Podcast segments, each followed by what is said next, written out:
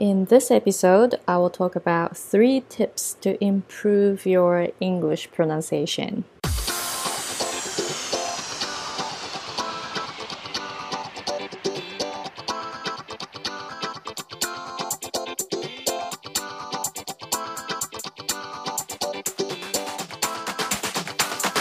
Hey guys, it's Aiko with Schwa Girl. Welcome to my show. I'm an American English pronunciation coach based in Hawaii, and I, I, I am also teaching business and marketing to English coaches. So I moved to the US when I was 23 from Japan, and I had a very hard time in the US because of my English accent. I had a very, very thick Japanese accent. And, you know, a lot of people didn't understand my pronunciation. And also, I didn't understand what native speakers were saying because it was just too fast. So, from my experience as an adult English learner, I would like to share three tips to improve your English pronunciation. And so I have three tips. The first one is to listen. Listen carefully because the English spelling and pronunciation are very different.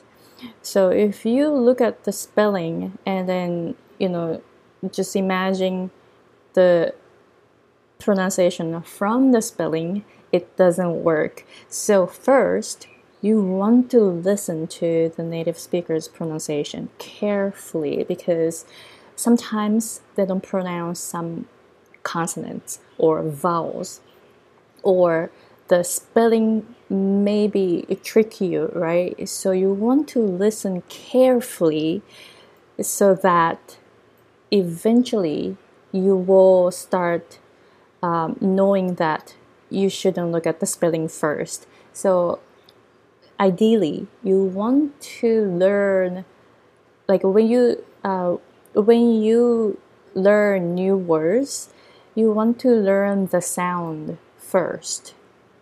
And you learn the spelling may- later maybe. This works for me. So first listen carefully. Learn the pronunciation. Learn the sounds first. Get familiar with the sounds. Then learn the spelling later.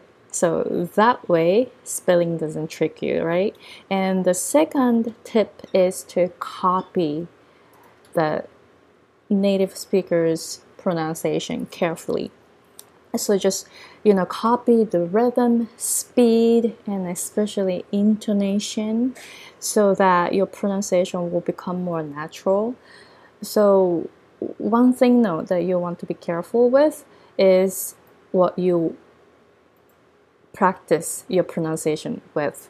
You don't want to pr- practice your pronunciation like copying the sound of, for example, like um, English material. Because, you know, textbook pronunciation is very different from real pronunciation. So just think about like how it works in your native language my native language is Japanese. So when I think of Japanese material, the material for Japanese learners, if I think of the textbook Japanese pronunciation, it's very, very different from how I usually speak my Japanese, right? So you want to copy very natural pronunciation. So I would recommend that you practice your pronunciation with like TV TV shows, like talk shows, like a comedy or drama or movie. So you want to, um, you know, you want to get the real rhythm, intonation, and speed. So that's another tip. And the third tip is to learn the basics.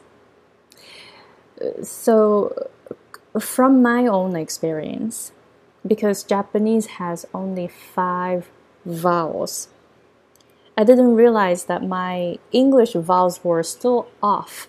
I practiced and I copied and I listened to native speakers a lot. And you know, one time I was practicing my pronunciation and you know learning all the phrases using a movie. I copied. I was able to copy a whole movie.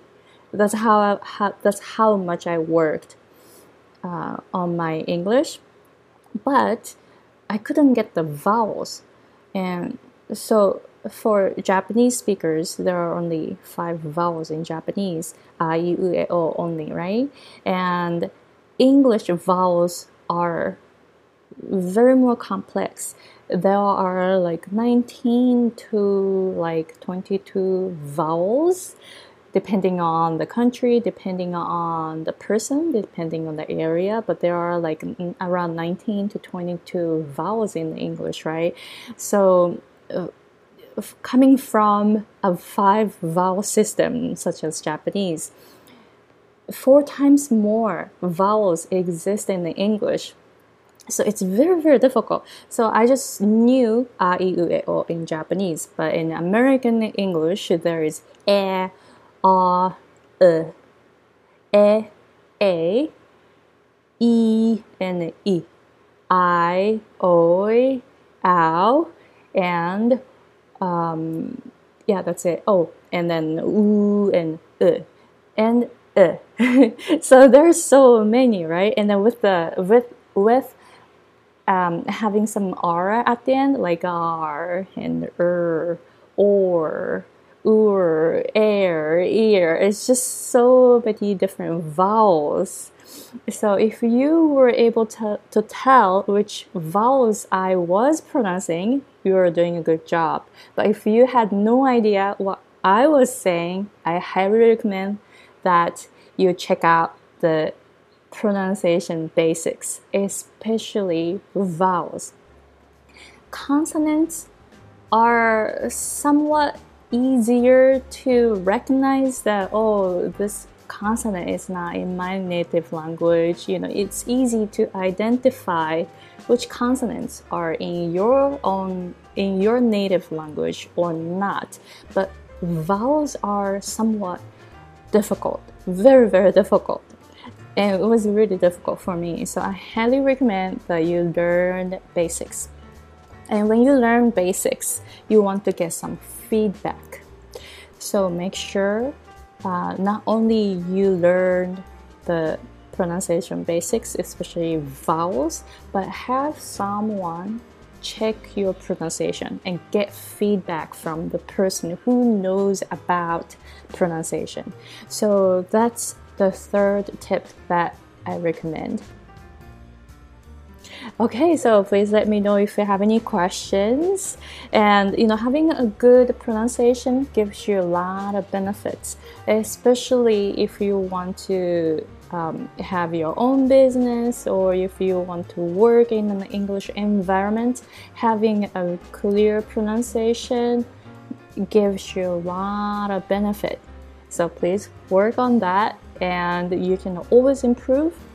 It, it gets uh, from, from my experience, because I, I started when I was 23 uh, to really learn English, anyone can improve from any age at any level. So, you know, just keep working on your pronunciation. You, you, you will eventually improve your pronunciation drastically. And, you know, you won't have to repeat yourself so many times anymore. And also, when your pronunciation improves, your listening will improve. So you don't have to ask native speakers to slow down anymore. All right, so please let me know if you have any questions. I have two workshops coming up in October, and the first one is on the 18th of October at 7 p.m. PST time, Pacific Standard Time. And there I will share how to practice pronunciation. And I will do it in English. So I am uh, so this workshop will be, will be conducted in English only I usually um, coach Japanese clients only using Japanese, explaining um, American English pronunciation, but this time I am doing this in English, so anyone is welcome. You don't have to speak Japanese. And it starts at 7 p.m. in Pacific Standard Time, and this is totally free. So if you want to work on your pronunciation, please join this workshop. The link is in the description box. And on the 26th, at 9 a.m. in Japan time for two and a half hours, I will have a Udemy point. Um, like this is where I share some points to create Udemy courses. And I'm doing this in Japanese. So if you are Japanese wanting to create some Udemy courses, having some passive income source, uh, please join. This is for two and a half hours.